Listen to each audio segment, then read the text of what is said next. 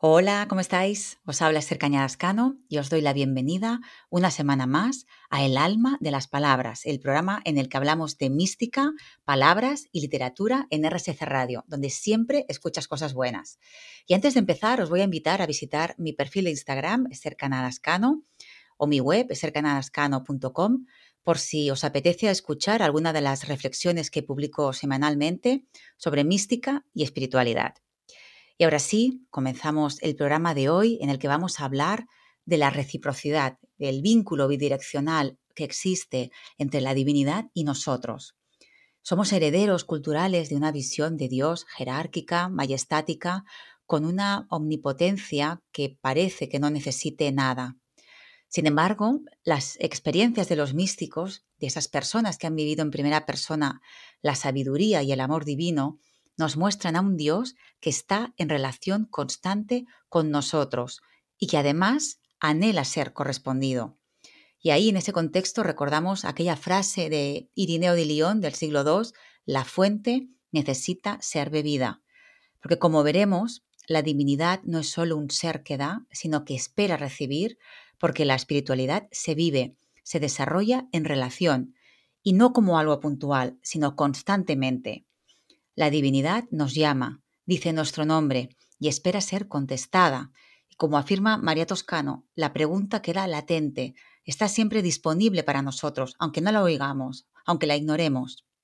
Eso no la hace desaparecer, sino que está en espera, con los brazos abiertos, para que cuando llegue nuestro momento, para cuando sintamos que es la hora, podamos acudir hacia la divinidad a responderla recurrimos nuevamente a la etimología para saber qué significa en la raíz reciprocidad. Procede de la palabra recíproco y esta del latín reciprocus, y sería la cualidad de hacer igual para uno que para otro.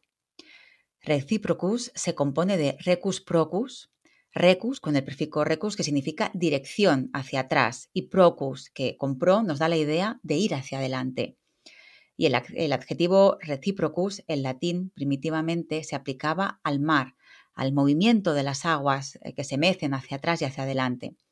Por tanto, no significaría igual para uno que para otro. Luego se aplicó a aquello que se da en correspondencia de igualdad a cambio de lo que habitualmente se da.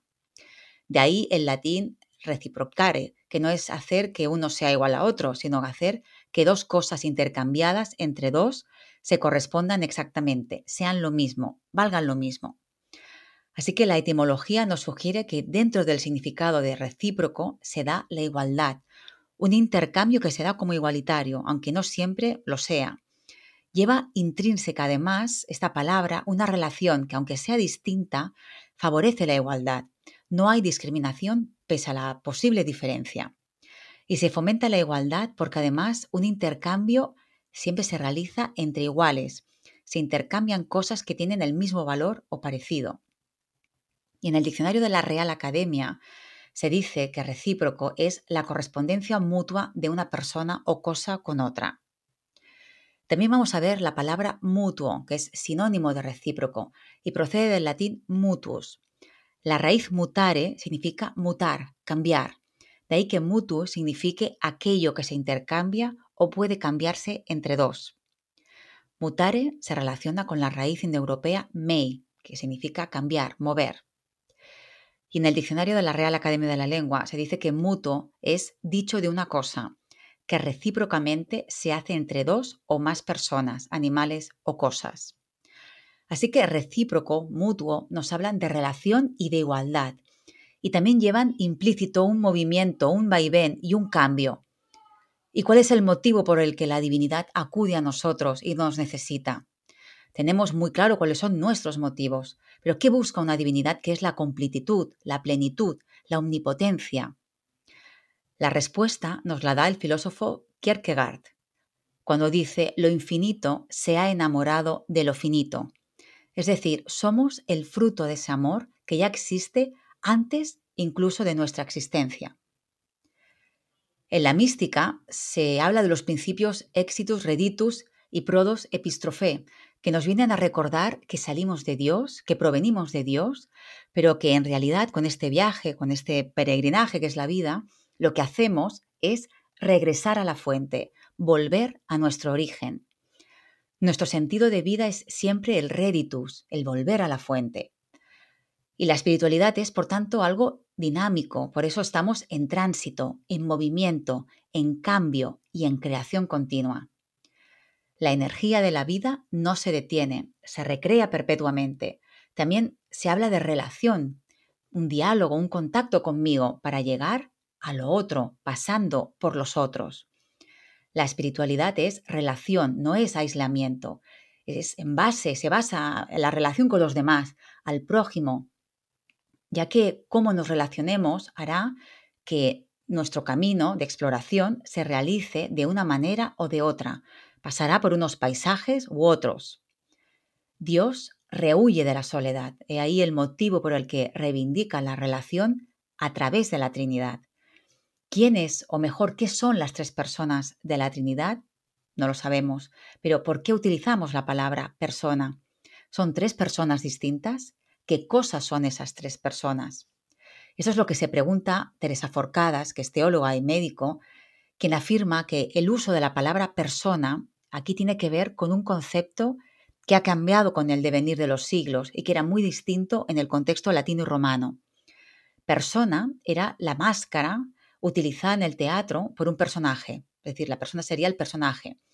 El latín lo toma del, etrusco versu y este a su vez del griego prosopon, que significa máscara. Pero además, en el ámbito social romano significaba el rol de una persona, es decir, ser madre de, hermana de, patrona de, etc. De ahí acabará designando la identidad personal y subjetiva. Así que la Trinidad no son tres personas distintas, sino que hablarían de roles dentro de la relación de la divinidad. Por tanto, el Padre, el Hijo y el Espíritu Santo lo que les caracteriza es su relacionalidad. Y es Tertuliano, uno de los padres de la Iglesia, que en el siglo bueno, que es entre el siglo II y el siglo III, es el que hace derivar el término para describir esta relación de la divinidad. El Padre nos hablaría de la paternidad, el Hijo de la filiación y el Espíritu Santo de la expiración. Y en griego no se utiliza el equivalente a persona, la, la, palabra equivalente a persona, es decir, sería máscara, que sería prosopon. Se utiliza otra palabra y se utiliza la palabra hipóstasis, Hipo, que significa lo que está debajo, de aquí viene hipopótamo, por ejemplo, y tasis, que significa estar. Por tanto, es estar debajo. Lo curioso es que tanto en el ámbito latino como en el griego, lo que se, donde se pone el acento es en la relación. En el caso de la teología griega, se remarca que es algo interior que es único y que es característico y propio. Esta diferencia de conceptos que vemos entre el mundo romano y el mundo griego o el mundo latino mejor, y el mundo griego, se debe a que el latín es la lengua en la que se desarrolla la teología de los primeros siglos del cristianismo en la parte occidental del Imperio Romano. Y en la parte oriental la lengua es el griego. Y esto es así debido a que son momentos de clandestinidad, el cristianismo es perseguido, por tanto falta una centralidad, un lugar de referencia. Pero esto mismo le otorga a ese momento mucha fecundidad intelectual, mucho debate muy rico y muy prolífico en torno a cuestiones que son bastante complicadas desde el punto de vista teológico. Aquí se marca el inicio de estos dos desarrollos teológicos tan diferentes que hay entre la Iglesia occidental y la oriental. Y luego, por otra parte, en la teología hebrea se dice que el ser humano ha sido creado a imagen y semejanza de Dios. Y eso ya marca una cierta igualdad. En la semejanza hay algo de igualitario, aunque se deja un margen a la originalidad, a la diferencia, no para remarcar la desigualdad, sino a algo, para resaltar algo que es único e irrepetible. Y la divinidad nos busca no desde la complementación, sino desde la comunión, para el compartir, para crear un fluido que nos retroalimenta, que nos nutre de forma distinta pero necesaria. Y esta semejanza es la que nos dignifica y la que pone de manifiesto que pese a nuestra humildad, a nuestro pequeño tamaño, albergamos una grandeza. Hablábamos sobre la aparición de la Trinidad en el cristianismo como una gran novedad y una gran revolución, ya que pone de manifiesto la importancia que tiene para la divinidad la relación. La reciprocidad es algo que caracteriza al Dios cristiano y lo es a partir de la Trinidad. Esta es la gran novedad que aporta. El Dios filosófico es el que se contiene a sí mismo, el que se basta a sí mismo y no depende ni está en relación necesariamente. De ahí que la reciprocidad nazca como una novedad en el pensamiento cristiano. Se puede vivir en reciprocidad, dando y recibiendo, o no, porque el ser humano posee una dignidad constitutiva solo por el hecho de ser humanos. Y si fuera la persona y la experiencia subjetiva algo que viene preprogramado desde Dios, no nos podrían dar unas características de algo que no somos. Es decir, como dice Furcadas, hacerse a uno mismo es la gran aportación de la, de la posmodernidad. Ya no pensamos en un Dios impositivo, sino en uno relacional que nos interpela y no puede estar en nosotros si no le damos permiso, porque ante todo somos seres libres, creativos. Dios crea, ofrece esa posibilidad que se puede vivir o no, si no se desea. Depende totalmente de nosotros.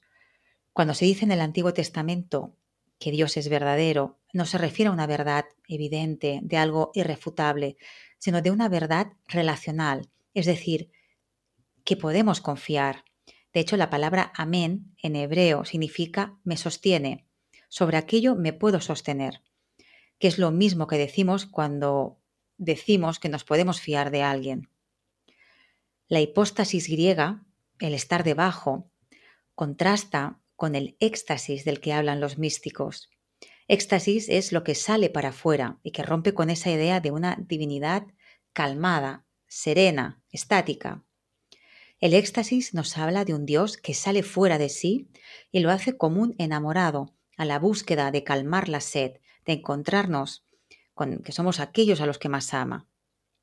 Dios nos busca desde una vivencia de éxtasis, de fulgor, de deseo de unión, que no solo nos cambia a nosotros, también lo cambia a Él. Hildegarda de Bingen, en el siglo XII, hablaba de la viriditas de Dios. Viriditas quiere decir verde. Dios es verdor, la vitalidad máxima, como la que encontramos en una semilla, en el germen. Es esa potencia concentrada que al desarrollarse explota, se expande y entra en la dimensión de la multiplicación de la vida. Y eso, el de Garda de Bingen, se lo aplica a Dios y al ser humano. Compartimos ese fulgor, esa explosión de vida, porque tenemos esa posibilidad de sentir esa vitalidad profunda en el plano físico y por supuesto en el espiritual, cuando entramos en relación y reciprocidad profunda y verdadera. En el Génesis, Adán está solo. En un principio no ha sido creado de forma relacional. Y ahí aparece Eva para romper esta soledad. La creación de esta pareja es para que se venza y se supere la soledad, porque la soledad deja al ser humano a medio camino. Es decir, la soledad no permite la expresión del humano que es la relación. El éxtasis es el deseo profundo de salir de mí para encontrarme con el otro, es el impulso para el encuentro desde el vigor, la vitalidad máxima. Gracias a esta capacidad de establecer una reciprocidad con todo, pero sobre todo con Dios, es que se alcanza la plenitud del humano. De ahí que Furcadas defienda que la aparición de la Trinidad es fundamental. De hecho, es una de las grandes aportaciones del cristianismo, como hemos dicho, y es una novedad respecto a otras religiones. Pero la Trinidad es difícil de comprender. El cristianismo es una religión monoteísta y por tanto con la Trinidad no se nos habla de tres dioses ni de tres cosas. Son tres personas en una. Por eso se habla de una religión que incluye el no, que no es el no de la negación, sino el de la alteridad. El Padre no es el Hijo y el Hijo no es el Padre. Y esto supone una revolución para la filosofía antigua y un desafío, sobre todo en aquellos primeros siglos del cristianismo, antes de, que el cristianismo se convierta en una religión oficial. Lo que hacen para resolver este problema teológico y filosófico es crear un vértice, una jerarquía, un punto de referencia absoluto que llamaremos Dios. Es decir, se crea esta jerarquía en la que el vértice lo ocupa el lugar más importante y superior. Primero Dios, luego el Hijo y luego el Espíritu Santo. En el siglo III los neoplatónicos recuperan el pensamiento de Platón para hablar de Dios. Y para ellos no hay cosa mejor, óptima, última y sublime que la diferencia. Esta es para ellos la gran revolución, es decir, que la unidad es última y la diversidad también, que la unidad y la diversidad van unidas. No se puede separar la unidad de la diversidad. Somos seres creados a imagen y semejanza de Dios, pero cada uno somos originales, únicos, no nos repetimos. No existe la uniformidad y eso nos dignifica. En la carta a los Gálatas, Pablo dice, en Jesús no hay hombre, ni mujer, ni judío, ni griego, ni esclavo, ni libre, porque estas diferencias, estas categorías están superadas. La presencia de Dios en el mundo no la podemos mediar de una forma estándar y uniforme. Esta presencia va a depender de nosotros porque lleva nuestra huella, nuestra genética. Por eso es única y diversa. Y esta presencia llega al mundo a través de nosotros. Es el fruto de un embarazo espiritual. Como expliqué la semana pasada, Dios le pregunta a María de Nazaret si desea ser la madre de Dios. Y este embarazo no es solo literal para María, sino que es simbólico para nosotros. Dios le pide permiso, consentimiento, y María asiente libremente, deja que él, que la divinidad, forme parte y a partir de ahí se produce una gestación, una transformación, y hay un parto, que es Cristo, que es el Hijo. Ella da a luz, alumbra al mundo a Cristo. Y esto nos sucede también a nosotros, nos puede suceder a nosotros si aceptamos esta invitación. La divinidad se acerca a nosotros y nos pregunta, jamás desde la imposición, sino desde la libertad. Y si decimos que sí, si dejamos que Dios entre en nuestro interior, ese Cristo que nace de nosotros tendrá nuestra apariencia, no será algo clonado. La relación con Dios es algo único y distinto en cada persona porque además cada persona es, distinta y por eso el resultado será siempre diferente, respetando esa originalidad que procede de la divinidad y de nuestra divinidad como reflejo de ella. Y cuando esto sucede, nuestra transformación es tal que hemos revelado la divinidad de nuestro interior, esa esencia, la divina.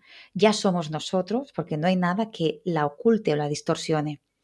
Somos la divinidad y la divinidad somos nosotros. Nada nos separa, hay una unión. Por eso decía Pablo, San Pablo, es Cristo el que vive en mí, un Cristo que me hace ser yo mismo. Por tanto, si la Trinidad son tres personas, ¿qué valor tiene el tres para la relación? En el diccionario de símbolos de Juan Eduardo Cirlot se dice que en un sistema ternario, compuesto de tres partes, la función del tercer elemento es modificar la situación del binario y darle un equilibrio dinámico. Plotino lo compara, compara lo uno, el principio creador, con la luz, el intelecto con el sol y el alma del mundo con la luna. Es decir, la unidad se fragmenta interiormente en tres momentos. La actividad, la pasividad y la unión del resultado de los otros dos. Esta, en la experiencia humana, a la experiencia de los dos, que sería el padre y la madre, sigue eh, inevitablemente la del 3, que es el hijo. Por eso, Lao Tse dice, el 1 engendra el 2, el 2 engendra el 3, el 3 engendra todas las cosas. Por ello el 3 tiene poder resolutivo del conflicto expresado por el dualismo y es también la armonía resultante de la acción de la unidad sobre el 2. Simboliza la influencia del espíritu sobre la materia, de lo activo sobre lo pasivo. Sí que el 3 es un elemento que armoniza la relación, la hace más abierta, pero me parece importante que en esta relación estemos incluidos porque revela que lo espiritual está unido a lo material, no queda despreciado. Y de la misma manera, la reciprocidad revela aún más nuestra divinidad. Los místicos nos muestran que entre Dios y nosotros hay una bidireccionalidad, que no solo es una divinidad donadora, dadora de vida, de sentido, sino que esta divinidad da y recibe, nos necesita como nosotros la necesitamos, aprende de nosotros como nosotros aprendemos de ella. Nosotros recibimos y le damos algo que si no se lo damos, no tiene, por increíble que nos parezca. Y esto se da en la figura de la Trinidad. La donación se simboliza en la figura del Padre, la recepción en la del Hijo y la compartición con la del Espíritu Santo. Y en todo esto, nosotros somos María, el lugar en el que puede producirse, si así lo queremos, una revolución, una transformación, una gestación para dejar que Cristo habite nuestro mundo de nuevo. Un Cristo que es distinto al fruto que nace de otro ser. Por eso Dios es diverso en la unidad. La espiritualidad es parir, darnos a luz, es volver a nacer de nuevo, como le dice Jesús a Nicodemo, tienes que nacer de nuevo es una transformación radical que nace de nosotros. Esto lo experimenta Teresa de Jesús, que descubre a un niño en el jardín del convento y le pregunta el niño a ella, ¿tú quién eres? A lo que ella responde, yo soy Teresa de Jesús. ¿Y tú? le pregunta el niño a Teresa, yo soy Jesús de Teresa. Así que con esto vemos un ejemplo de reciprocidad. Yo te tomo a ti, me nombro con tu nombre, y tú me acoges del mismo modo, tomando el mío para nombrarte.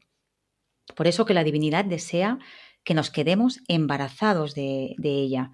Nosotros no podemos nacer sin Dios y Dios no puede nacer al mundo de nuevo sin nosotros.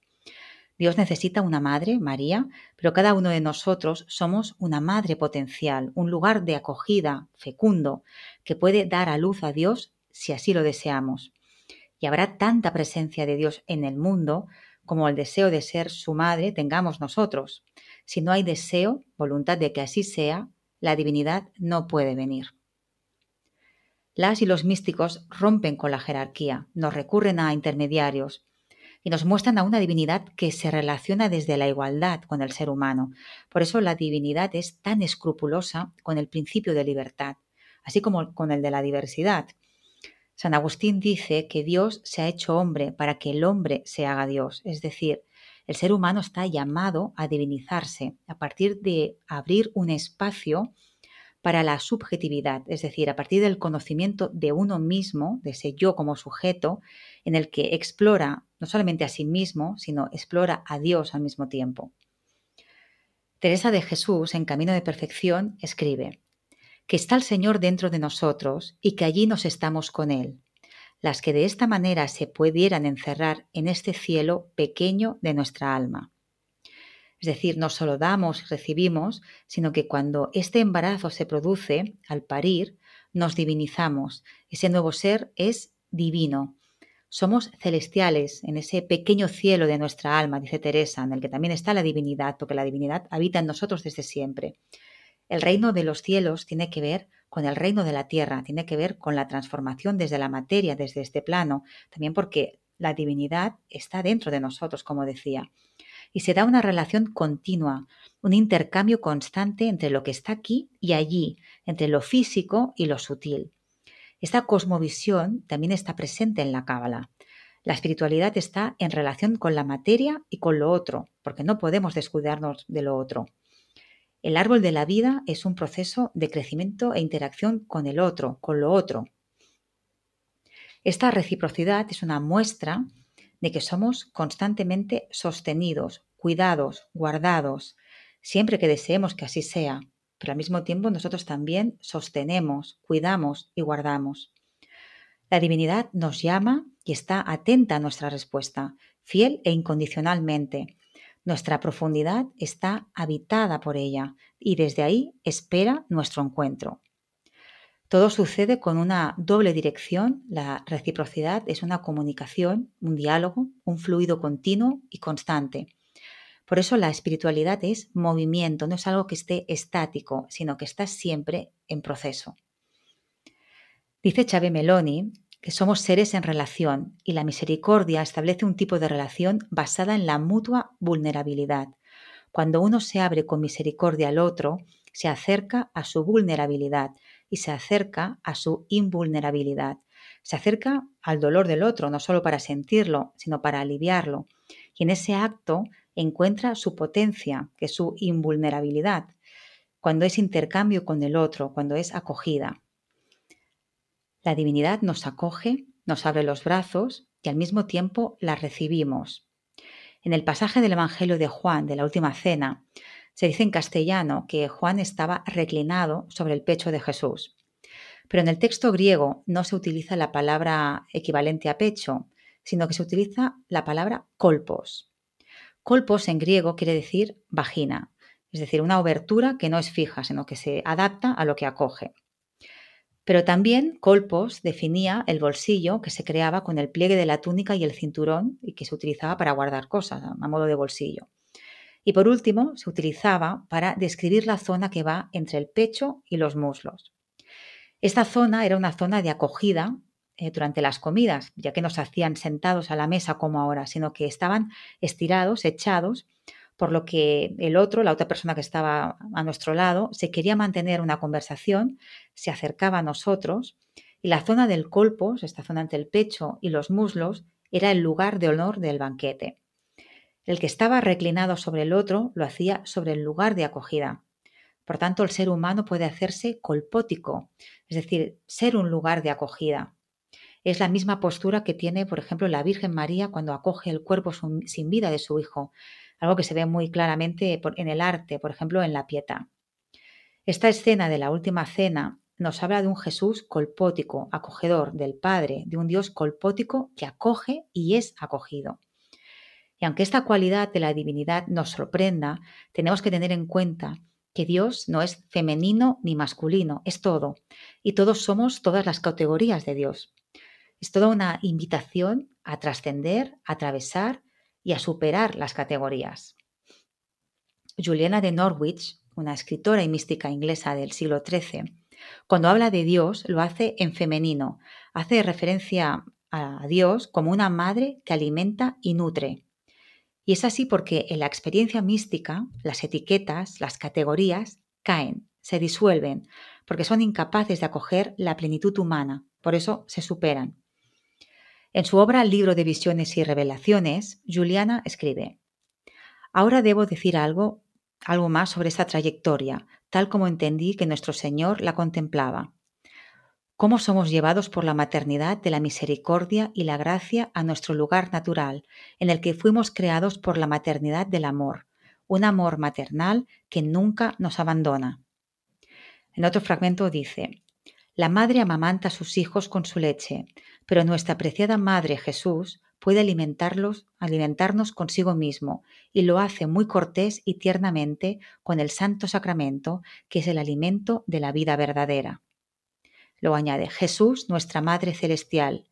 Esta hermosa palabra, Madre, es tan dulce y amable en sí misma que verdaderamente no puede decirse de nada, de nadie o de a nadie, excepto de Él y a Él, que es la verdadera madre de la vida y de todas las cosas.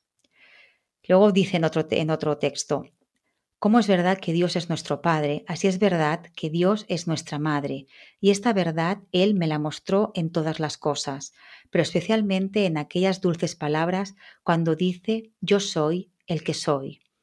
Es como decir yo soy la potencia y la bondad del Padre, yo soy la sabiduría de la Madre, yo soy la luz y la gracia, que es amor bendito. Yo soy la Trinidad, yo soy la unidad, yo soy la soberana bondad en todas las cosas, yo soy aquel que te hace amar, yo soy aquel que te hace desear, yo soy la satisfacción infinita de todos los verdaderos deseos. Nuestro Altísimo Padre, Dios Omnipotente, que es el Ser, nos conoce y ama desde siempre, en un tal conocimiento por su maravillosa y profunda caridad y por el consenso unánime de toda la Trinidad bendita. Él quiso que la segunda persona fuese nuestra madre, nuestro hermano, nuestro Salvador. Es por tanto lógico que Dios, siendo Padre nuestro, sea también nuestra madre. Y esto es así, estas palabras de Juliana de Norwich se entienden mejor porque las distintas personas son roles en el sentido más primigenio del término. No hay una distinción no son personas distintas, es el ser en relación con él mismo, con esa completitud que se desgrana para entrar en relación con todo. Por eso dinamita todas las posibilidades de categorías, por eso es padre y madre, padre e hijo, hermano y salvador, femenino y masculino, unidad y diversidad. Las categorías son necesarias para la mente, por eso la mística nos invita a trascenderlas, a superarlas, para comprender, en la medida de lo posible, la complejidad de la realidad de la que formamos parte y que nos forma. Hemos comprobado a partir del texto de Juliana de Norwich cómo las categorías, la manera con las que nombramos las cosas, son muchas veces un torpe intento de narrar una experiencia que es inenarrable porque supera la capacidad del lenguaje cuando esta relación culmina en reciprocidad. Este problema lo han vivido los místicos porque esa realidad sublime que experimentan, que experimentaban y que experimentan, está muy por encima de las posibilidades de la mente. Cuando se produce el encuentro, caen las categorías porque se borran las diferencias. Los místicos se convierten en uno, tocan, aunque sea por segundos, la unidad. Y esta sabiduría solo se alcanza a través del amor. El amor es sabiduría y la sabiduría va acompañada de experiencia. La experiencia del amor nos hace sabios. La mente se interpone porque muchas veces bloquea nuestro intento de comprender lo trascendente. El ser es el todo porque es al mismo tiempo el Padre, la Madre, el Hijo, el Hermano, el Salvador. También me parece interesante resaltar el papel del amor en la creación. Somos fruto de ese amor y es un amor que no solo está presente en el momento de la creación, sino que perdura incondicionalmente.